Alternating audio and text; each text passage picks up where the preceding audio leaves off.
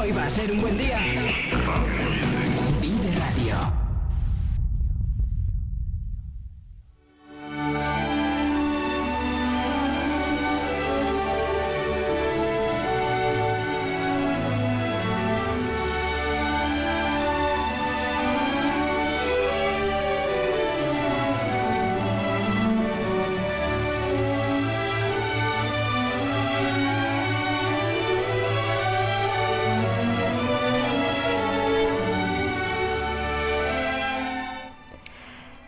Seguro que ya lo han adivinado, este es el himno europeo.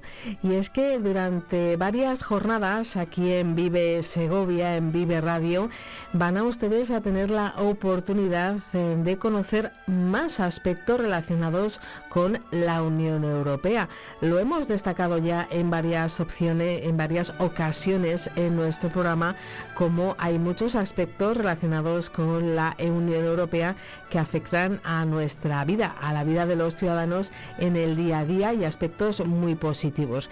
Ustedes eh, seguro que ya lo saben, pero el Ayuntamiento de Segovia dispone en sus instalaciones de la Concejalía de Desarrollo Económico, Empleo e Innovación de la Oficina de Información Europa Direct, que está cofinanciada por la Comisión Europea. Esta oficina de Segovia Europa Direct forma parte de la red de Europa Direct, un canal directo con el continente que permite acceder a cualquier tipo de información que se genere en el ámbito de la Unión Europea. Se trata de un centro oficial de información, de orientación y de sensibilización sobre las instituciones, la legislación, las políticas, los programas y las posibilidades de financiación que ofrece la Unión Europea. Pues Vive Radio a través de Europa Directe Segovia quiere trasladarles a ustedes toda esta información, hacerla más accesible que nunca a través de este programa de radio. Durante estas eh, próximas eh, jornadas eh, vamos a charlar con diferentes protagonistas. Lo vamos a hacer de la mano hoy de nuestro compañero Víctor Martín Calera. Ha tenido la ocasión de charlar con responsables de diferentes instituciones. Por ejemplo, vamos vamos a conocer más detalles sobre la red de redes que existe en Castilla y León de la Unión Europea, de la mano de José Luis González, que es el manager de Europa Direct en Zamora.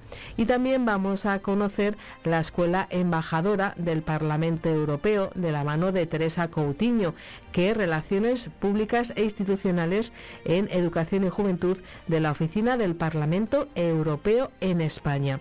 Como les decimos, eh, vamos a conocer muchos aspectos en los próximos días relacionados con la Unión Europea.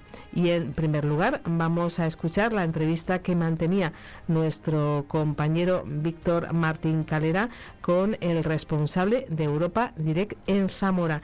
Disfruten de esta información porque seguro que va a ser de su interés. Lo van a hacer aquí en Vive Segovia.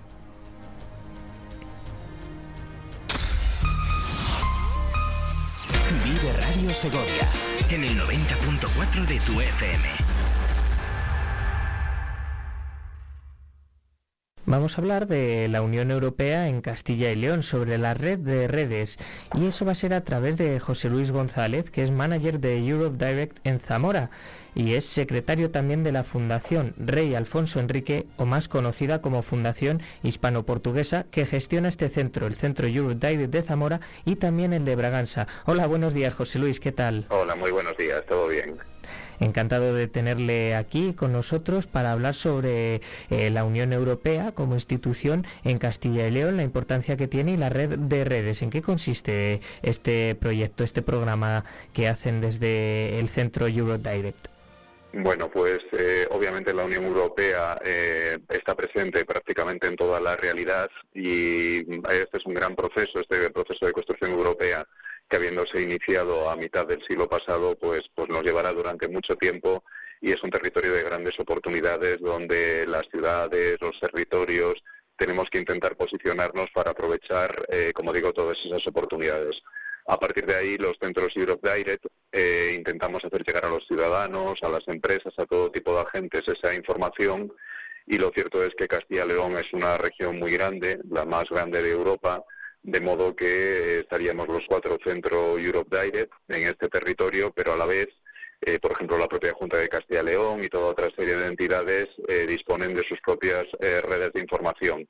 De manera que lo que intentamos a través de esta iniciativa propiciada por la propia Comisión Europea en Bruselas es coordinar todos esos servicios a través de nuestros cuatro centros Europe Direct para que esa información llegue de la manera más clara y directa a los, a los ciudadanos. ¿Cree que se desconoce la función que tiene la Unión Europea y la importancia tanto para los ciudadanos eh, de nuestro país como los de eh, la comunidad autónoma de Castilla y León y también que se desconoce un poco de las políticas eh, y la importancia que tiene para las instituciones en nuestro país? Sí, yo creo que esa es una realidad desde la cual hay que partir. El hecho de que si, por ejemplo, se le pregunta a cualquier ciudadano cuál es el presidente del gobierno de España, obviamente lo identifican rápidamente, pero si se les pregunta por el presidente o presidenta, en este caso del gobierno de la Unión Europea, que en este caso es de la Comisión Ursula von der Leyen, eso le cuesta mucho más a todo el mundo y también entender pues eh, hasta qué punto todas nuestras decisiones en nuestra vida diaria está presente la Unión Europea como digo, es algo que todavía la propia Unión Europea reconoce, por eso busca la relación de colaboración con estos centros Europe Direct, pero también partiendo de que junto con estos centros hay toda otra serie de servicios, en este caso en Castilla y León, como pueden ser los centros de documentación europea, los servicios de información de la red EURES en relación al empleo, los servicios para las pequeñas y medianas empresas a través de la red Enterprise Europe Network, los servicios de la red Euroaccess, Eurodes y en definitiva muchos servicios que como digo, está en Castilla y León y lo que tenemos que intentar hacer entre todos es concienciar y especialmente a los más jóvenes de las enormes oportunidades que les ofrece Europa y también participar en el proceso de toma de decisiones, como va a ser las elecciones que en el 2024 tendrán lugar a representantes en el Parlamento Europeo. Sí, eso es verdad que siempre en las elecciones europeas suelen tener menor grado de participación que las regionales, las locales, las municipales e incluso las nacionales, eh, ya que la gente piensa que la institución europea no es tan importante y al final es una de las más importantes, eh, ya que muchas de las directrices, de las normativas, de las leyes vienen dictaminadas desde este Parlamento Europeo. Sí, así es a veces nos cuesta pues entender que esto es así, pero desde, por ejemplo, el futuro del automóvil, la forma de gestionar las ciudades, eh, la, forma, digamos, de acceder a titulaciones que sean válidas, digo, a efectos de educación superior en toda la Unión Europea. Es decir, la realidad que tenemos por delante es una realidad que se dibuja, que se diseña desde Europa y donde España siempre ha tenido también un papel fundamental desde su incorporación a las instituciones en 1986. Por eso que esta iniciativa que desde la Comisión Europea nos han lanzado, un territorio tan amplio como es el de Castilla y León, para dar un salto sustancial en la gestión de toda esta información, pues se nos antoja algo verdaderamente importante, donde tengo que decir también que el papel de la Junta de Castilla y León, a través de su Consejería de la Presidencia, en particular la Dirección de Acción Exterior, es también clave en este, digamos, en este propósito de coordinar todos estos servicios en la medida en la que muchos de ellos están vinculados a otras consejerías o otros servicios de la propia Junta de Castilla y León. El objetivo principal, por lo tanto, es eh, que llegue la información sobre estas instituciones europeas a la ciudadanía eh, española, en este caso también de, Zamora y de la comunidad autónoma, pero además de ello, ¿qué otros proyectos tienen desde Europe Direct? Bueno, que como digo, nosotros intentamos canalizar eh, todo tipo de información, pero también intentando llegar a colectivos concretos. Una de las experiencias más relevantes que hemos tenido en el marco de esta iniciativa entre los cuatro centros Europe Direct y el resto de servicios a los que antes me he referido es, por ejemplo, un encuentro de jóvenes. Ya hemos celebrado dos de estos encuentros en Zamora en, el, en los veranos, donde de alguna manera eh, tratamos de convocar, de reunir a todos esos chicos de toda nuestra comunidad autónoma hacia el futuro tenemos otra serie de iniciativas, por ejemplo, para el 2024 muy enmarcadas, como decía antes, con esa convocatoria electoral. Y a partir de ahí, pues prácticamente en cualquier evento intentamos de alguna manera que esté presente todas estas opciones que ofrece la Unión Europea. Hay una parte que, por ejemplo, creemos que es especialmente importante, que es el de los autónomos o el de las pymes, que tienen a su disposición una serie de herramientas financieras, a veces muy desconocidas, como pueden ser las oportunidades que ofrece el programa Horizonte Europa o, em, ayudas, financiación europea en ir más de más a través de la red Euroaccess y otras, todas esas, como digo, son oportunidades que intentamos de alguna manera hacer llegar en todos y los eventos, todos los eventos o todos los, los lugares de encuentro en la que puedan participar estos hipotéticos destinatarios de nuestra información. Y por eso agradecemos especialmente que un medio como el vuestro pues nos ayude a divulgar toda esta información y a que los ciudadanos de alguna manera reconozcan la gran trascendencia que tiene este proceso de construcción europea. Desde que se creó Europe Direct ha tenido muy buena acogida por parte de la ciudadanía. Se han ido apuntando mayor número de personas a los programas eh, que ofrecen y, a la información que, dan.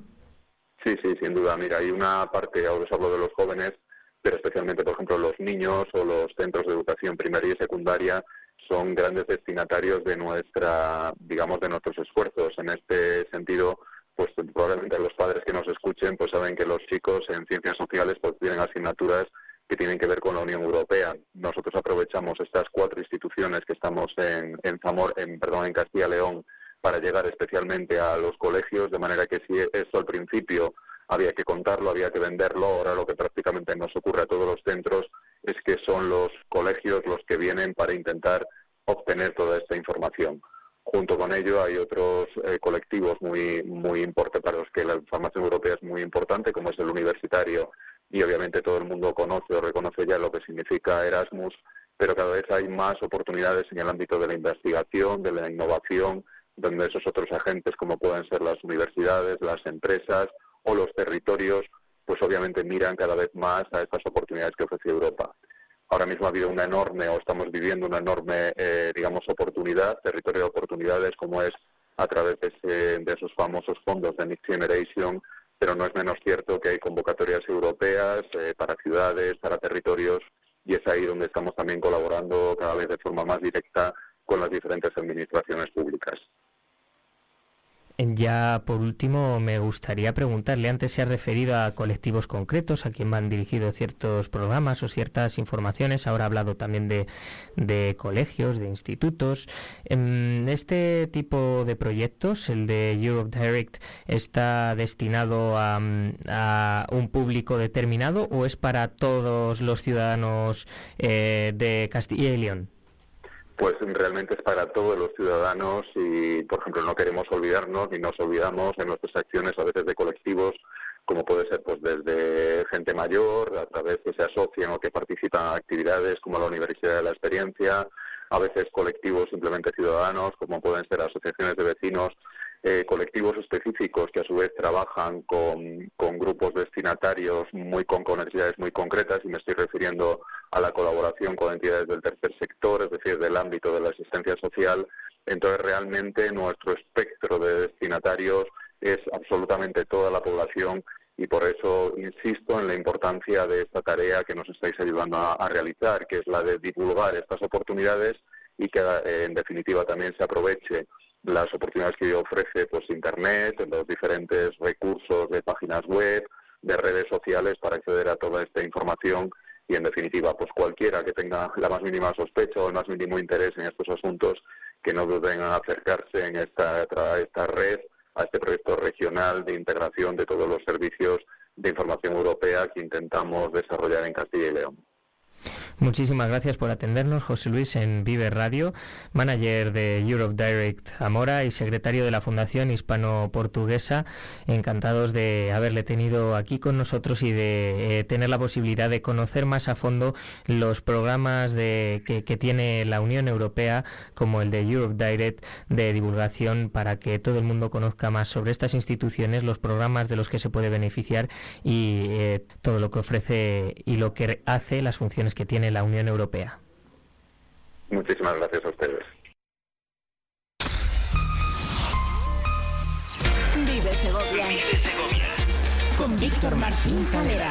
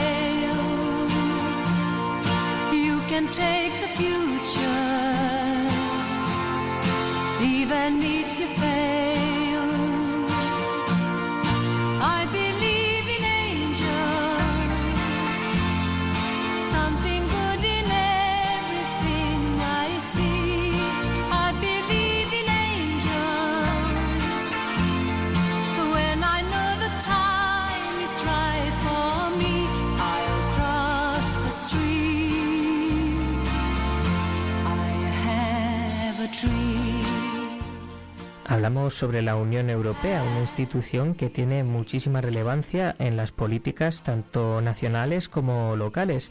Hoy con nosotros está Teresa Coutinho, que es Relaciones Públicas, es responsable de Relaciones Públicas de Educación y Juventud en la oficina del Parlamento Europeo en España y vamos a hablar sobre un proyecto, un programa que fomenta la Unión Europea, que son las escuelas embajadoras del Parlamento Europeo. Europeo. Buenos días, Teresa, ¿qué tal? Hola, buenos días, ¿qué tal? Le agradecemos mucho que esté aquí con nosotros en los micrófonos de Vive Segovia para hablar sobre este proyecto que de que parte de- del Parlamento Europeo. ¿En qué consisten estas escuelas embajadoras del Parlamento Europeo?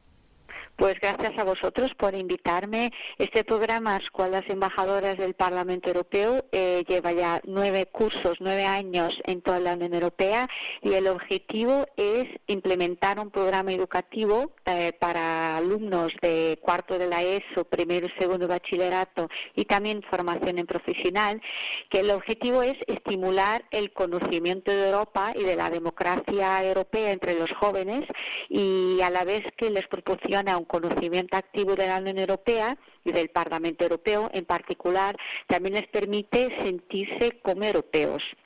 El objetivo es que no solo enseñar eh, datos sobre la Unión Europea, sino darles la oportunidad de experimentar la ciudadanía europea, qué significa la Unión Europea, qué programa tiene para los jóvenes, cómo la pueden vivir, cómo se pueden sentir. Nosotros nombramos los eh, embajadores, bueno, los alumnos embajadores junior, que son como altavoces de la democracia europea, para que ellos hablen en sus familias, en su entorno sobre la Unión Europea, desarrollen pues eh, eventos, actividades en su centro educativo y a los profesores son nuestros embajadores senior que también eh, ayudan a los embajadores junior a, a, pues a implementar este programa. ¿Usted cree que, eh, bueno, ha hablado de experimentar lo que significa ser ciudadano europeo?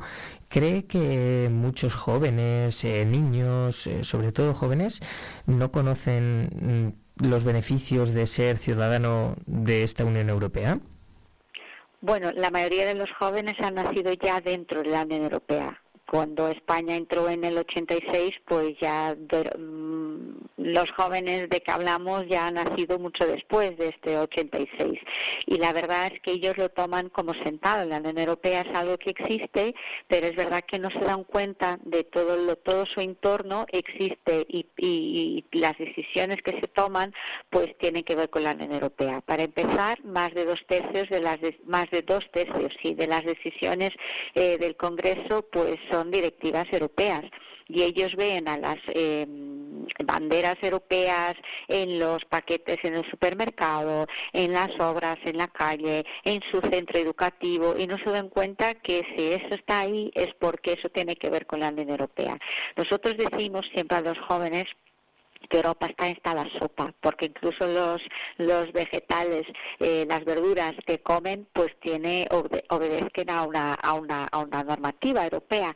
Entonces les explicamos que si ellos tienen un móvil con las tarifas tan tan bajas es porque la Unión Europea lo decidió, que si ellos se pueden ir a, a estudiar a otro sitio, a otro país con la beca Erasmus es una decisión europea, que también se reconoce todo lo que sea de educación en otros países tiene que ver con la Unión Europea y luego les explicamos también los programas que ellos pueden disfrutar de movilidad, de voluntariado, de viajar un interrail gratuito pagado por la Unión Europea cuando cumplen 18 años. Hay una panoplia de, de programas y de ayudas y de impacto de las decisiones de la Unión Europea que sí que es verdad que ellos no se dan cuenta, pero que poco a poco y a través también de este programa son más conscientes del impacto real de la Unión Europea en sus vidas.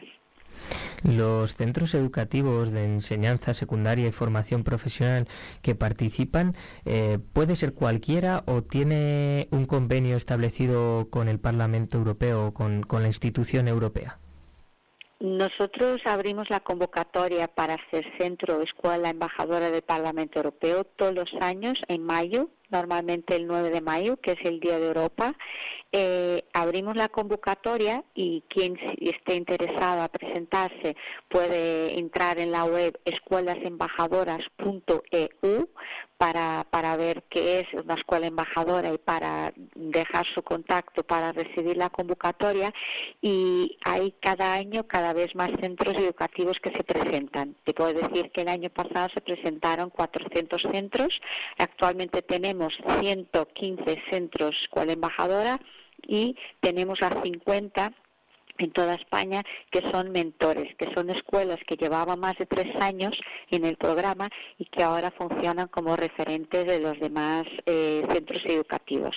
Y eso permite que se va creando una red enorme de centros que están por lo menos tres años y luego pueden seguir como mentores. Y cualquier centro que tenga a partir de cuarto la ESO, formación profesional, incluso centros de educación especial, primero, segundo y bachillerato, se pueden presentar.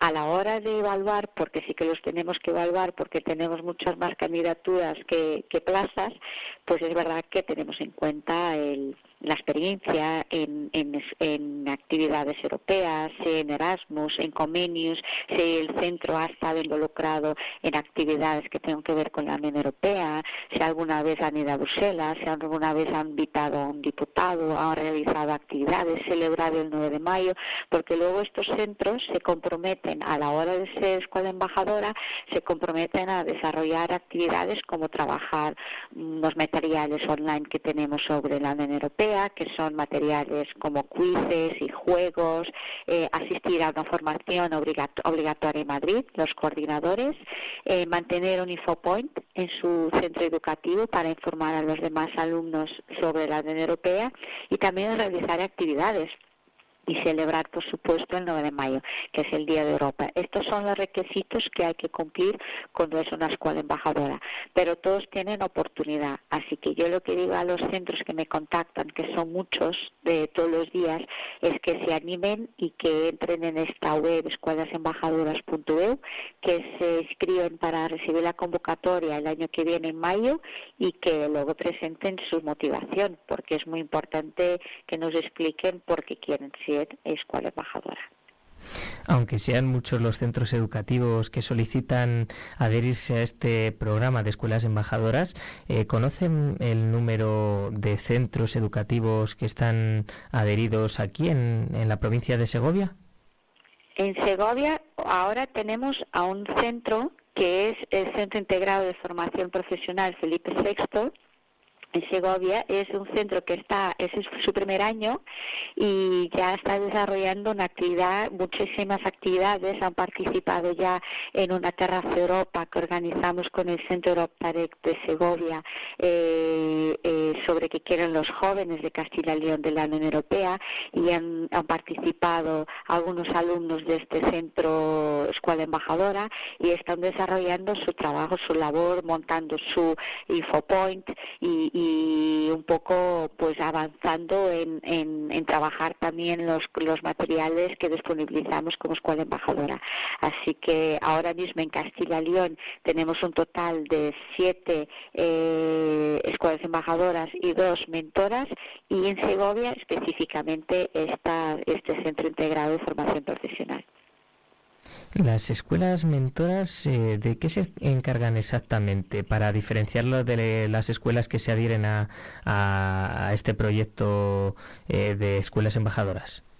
Esta, esta figura de escuela mentora, que solo existe en España, no existe en más ningún país de la Unión Europea, que la hemos creado nosotros desde la Oficina del Parlamento Europeo en España, eh, la hemos creado para que las escuelas que querían seguir trabajando estos temas y conectadas con, las, con el programa no se fueran, porque pues tres años después se tiene que ir para abrir un hueco a las nuevas, porque si no siempre tendríamos las mismas y no daríamos oportunidad a que más centros pudieran pues, sumarse al programa.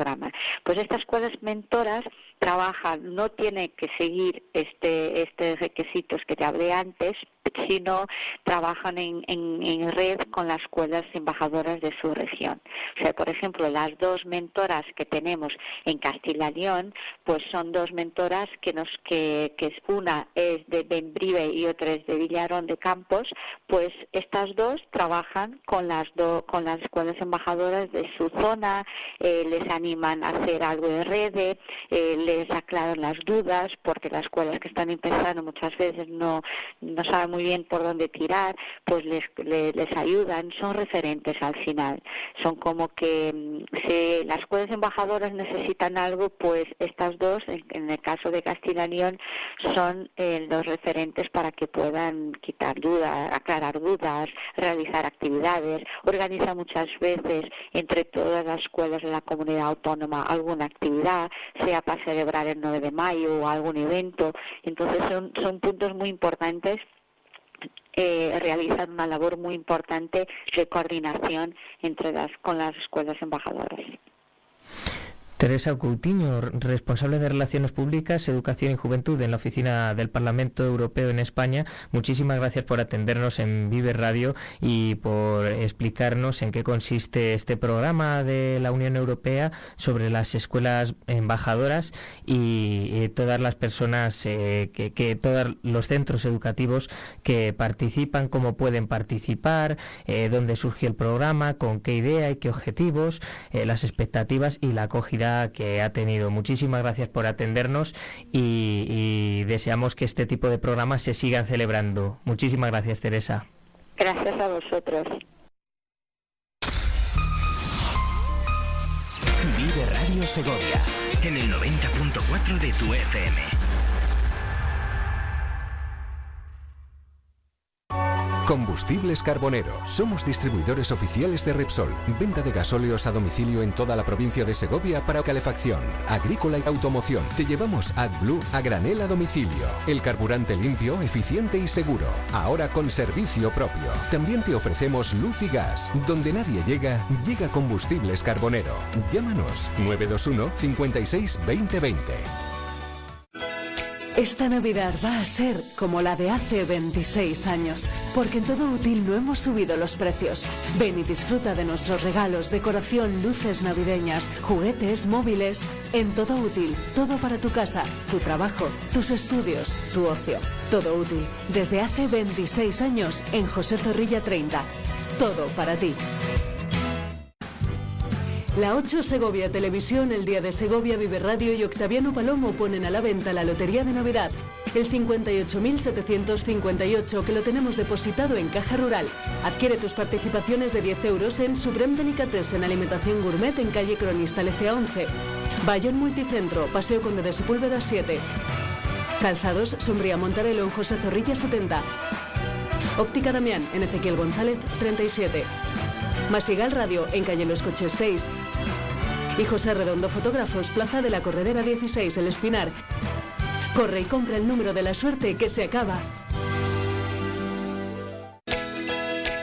Vive la magia de la Navidad en el Espinar, Segovia. Del 6 al 10 de diciembre nuestro mercadillo navideño trae diversión para toda la familia. Talleres, concursos, pasacalles y más. No te pierdas la inauguración el viernes 6 a las 12. Ven a la cata de pastas, matanza y cerveza. Actividades para todas las edades. El mercadillo navideño del Espinar, Segovia, la cita imperdible de la temporada. En la librería Entre Libros, cada libro es una puerta a un mundo nuevo. Descubre historias fascinantes y déjate llevar por la magia de la lectura. Libros de Segovia de ocasión infantil y juvenil. Entre Libros, tu refugio literario en José Zorrilla 24, Segovia.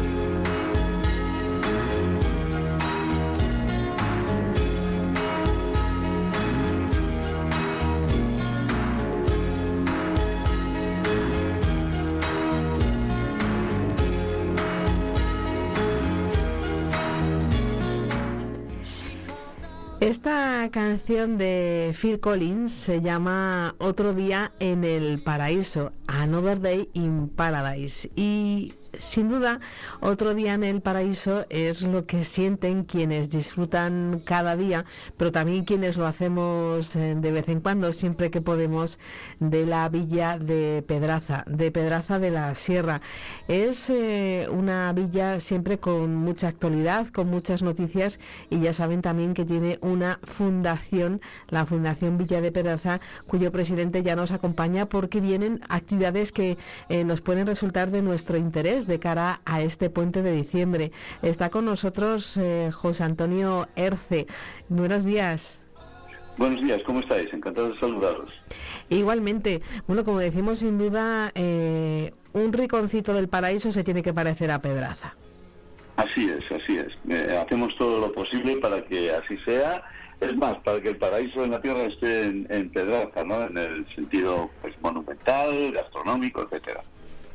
Vamos a dar a conocer a nuestros oyentes aquí en Vive Segovia, en Vive Radio, de lo que nos habéis preparado para este puente, concretamente la cita de la quinta edición eh, de Pedrazarte va a comenzar el día 7, o sea, simplemente tenemos que esperar a que, a que llegue el jueves. Efectivamente, en, en apenas eh, 48 horas eh, tendremos ya la inauguración de la quinta edición de la Feria de Artesanía de, Pedraza, que, bueno, pues en los últimos años se viene presentando con el nombre de Pedrazarte. Se celebra en un lugar muy especial, que es la iglesia desacralizada de Santo Domingo, perfectamente calefactada para estas épocas del año, en donde se, concentra, se concentran este año ocho expositores de muchísima calidad que van a estar del 7 al 10 de diciembre en horario ininterrumpido de 11 a 20 horas, ¿no? De, de, del 11 de la mañana a las 8 de la, a la de la tarde, ¿no? Es un lugar espe especial, pues se decora con muchísimo ambiente eh, navideño y, uh, bueno, pues eh, ahí se ofrecen en, en, en stands perfectamente mm, decorados también y perfectamente abastecidos de, productos artesanos, pues, pues eh, la, las maravillas que crean eh, estos ocho artesanos, eh, cerámica, Alejandro Fernández Espejel, eh, jabones de Santiuste, ¿no? Eh, Amelia Pérez, los jabones de mi mujer, cristales de la granja, que en fin, es un producto mundialmente conocido ¿no? y de una gran calidad, eh, de la granja de San Ildefonso, artesanos locales también muy conocidos, José Álvaro, con decoración, madera y metal eh, en, en, su, en, su, tienda que se llama Cosas de Pedraza, pero que se expone en nuestra fundación. Luego también la cómoda de mi abuela, que son muebles antiguos, vintage, coleccionismo, de Olga Gamboa, el bosque de ferro, decoración en hierro de Juan Diego, montón de trigo y montón de paja, que son artesanos textiles, y Amuletti di Cassandra, que es una artesana italiana exquisita que, que nos ofrece una amplia colección de joyería. Tiene todo un pintón eh, estupendo y sobre todo artistas eh, muy creativos con mucha imaginación porque eh, la artesanía es una opción estupenda eh, de cara a las navidades, a tener un detalle con familiares, amigos, donde se puedan inspirar sus majestades los Reyes Magos y ese personaje tan simpaticón del gordito de Papá Noel, ese singular abuelete. Efectivamente, está, como digo, todo con una decoración eh, brillante eh, que venimos repitiendo de, año en año, eh, de manera que cuando uno entra en el recinto, que es una nave eclesial enorme, ¿no? Además, pero muy confortable, porque tiene una magnífica calefacción, pues la iluminación, la decoración, el ambiente, la, la, la enorme nave que es espectacular, es ya en sí un, un, un, placer para la vista, ¿no? Luego la posibilidad de adquirir productos muy singulares. Y además el sábado 9 tenemos una actuación sorpresa durante la mañana eh, que consistirá en la interpretación de villancicos modernos americanos con aire de jazz y de swing por un cuarteto, pero un, un terceto, perdón, dos, dos vocalistas y, y, un, y un teclado, ¿no? Que, pues bueno, pues, interpretarán in, ininterrumpidamente ¿eh? en, sucesivas, eh, digamos, en sucesivos momentos de la mañana, a partir de las 11, de 11 a 14, estos eh, clásicos americanos de Navidad, ¿no? Una ambientación estupenda y un horario continuado. Esto puede animar a que se vaya produciendo esas visitas de manera escalonada y además eh, abre el mercado durante varios días. Podemos eh, ir tranquilamente a Pedraza cualquiera de los de los días para que se haga una visita tranquila y, y se disfrute al máximo. Absolutamente. Además, durante la visita a Pedraza, por supuesto, está el, atractivo gastronómico, pero también se puede visitar la cárcel medieval que explota la Fundación Villa de Pedraza, ¿no? Con una visita guiada perfectamente documentada y además que hace, eh, bueno, la, la gente sale encantada después de, de visitar ese entorno tan, tan insospechado justamente ese espacio ¿no? en, el alarde de la puerta de entrada de la muralla. ¿no? Es eh, verdaderamente una, una visita al pasado que, bueno, no está, eh, no es tan dramática a pesar de tratarse de la, de la antigua cárcel. ¿no? Un espacio que merece la pena conocer, este de la antigua cárcel de, de Pedraza, por, por todos los significados y porque eh, nos va a contar una parte de nuestra historia que nunca hay que perder de vista, nuestro pasado.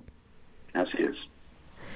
Porque además luego otras opciones, eh, José Antonio, es simplemente dejarse llevar, ¿no? Perderse, eh, dejar que el paseo nos vaya llevando por la villa medieval.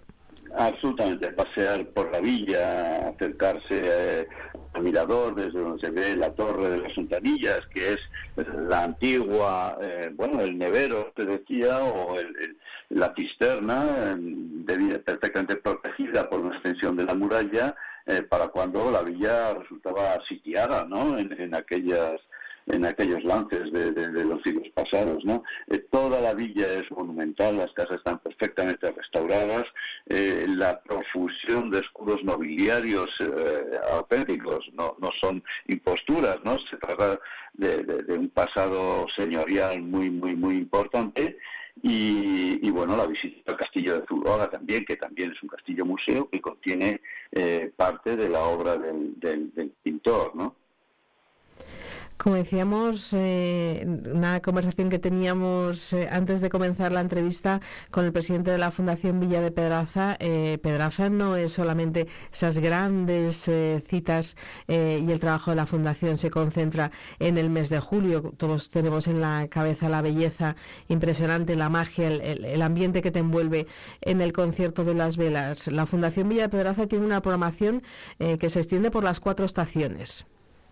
Continua. Yo invito además a todos quienes nos escuchen ahora mismo a que visiten nuestra página web o se conecten a nuestras redes sociales, en Instagram, en, en- X o en, o en LinkedIn incluso, ¿no? donde tenemos bueno bastantes seguidores y ahí verán que permanentemente estamos anunciando actividades. Las más recientes han sido la entrega de premios de nuestro certamen de relato corto, que desde hace unos años tiene una calidad extraordinaria ¿no? y cuya eh, entrega, como digo, pues eh, contiene también la lectura de los eh, trabajos premiados, que se convierte en una pequeña velada literaria, que además este año hemos realzado, como en otros años, pues pero en este año concretamente con la de- con la lectura de poemas de poemas eh, bellísimos hermosísimos de Irene G. Punto, una conocidísima poeta de la generación denominada del 22 de 2022 eh, me refiero Eh, de manera que hacemos muchas actividades culturales y nuestro gran bombazo de este otoño ha sido la entrega de premios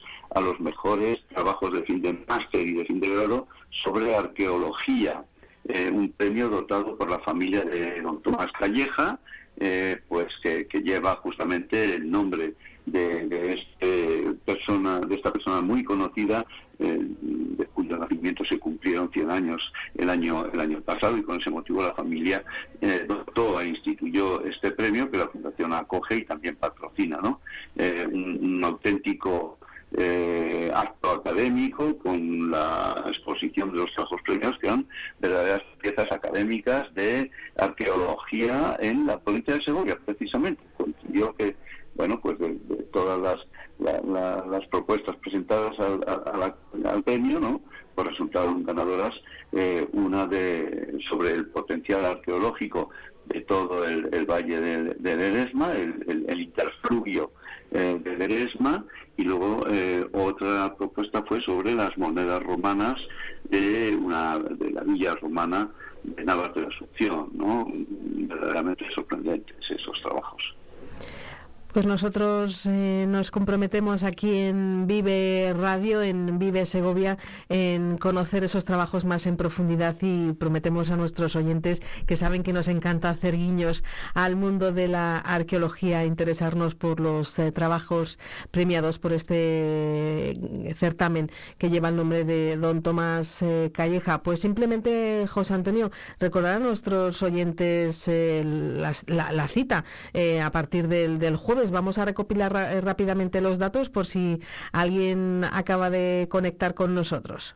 Efectivamente, todo el mundo será muy bienvenido del 7 al 10 de diciembre en la iglesia de Santo Domingo eh, de la Fundación Villa de Pedraza. La exposición tendrá lugar todos estos días de 11 eh, de la mañana a las 8 de la tarde de manera ininterrumpida, de manera que se puede visitar en cualquier momento. El día 7 de la inauguración tiene lugar eh, al mediodía, no a las 11, un poquito más tarde, y el día 10, que es el de finalización, pues también a la, a la hora de la comida se acaba la, la exposición y ya no se podrá visitar por la tarde, ¿no? Pero entre el mediodía del 7 y el mediodía del 10, eh, apertura ininterrumpida de 11 de la mañana a 8 de la tarde. Y el sábado 9 especialmente eh, la intervención de un trío de jazz y de swing que estará inter- interpretando desde las 11 de la mañana hasta las eh, 14 horas, estará interpretando a ratos, eh, a ratos,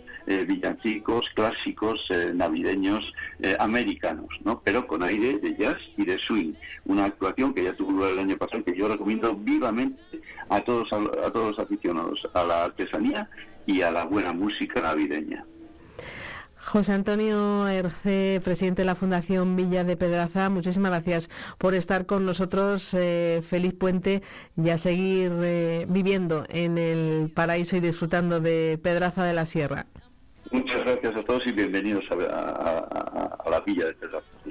Un saludo, buen día. Buen día.